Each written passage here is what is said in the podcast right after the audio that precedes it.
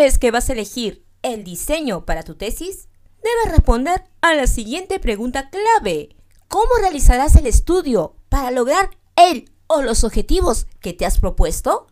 Y puedes seleccionarlo según estos tres criterios que hoy te voy a revelar. Y estos son, primer criterio, según el grado de manipulación de variables, es decir, si en tu tesis vas a hacer experimentos o no.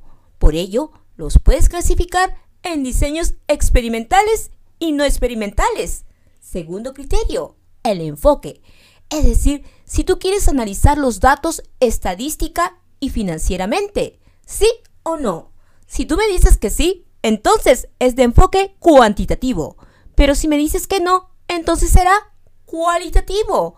Pero si tú deseas usar ambos, entonces será enfoque mixto. Y finalmente, el tercer criterio es según el alcance de tu investigación, es decir, hasta qué nivel de profundidad o desarrollo del tema tú deseas llegar con la tesis.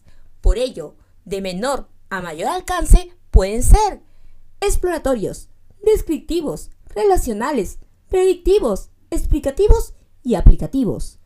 Y aún hay mucho más. Soy Rocío Lima y si tú deseas conocer más cápsulas poderosas respecto al diseño, te invito a seguirme en todas mis redes sociales para caminar juntos hacia el éxito.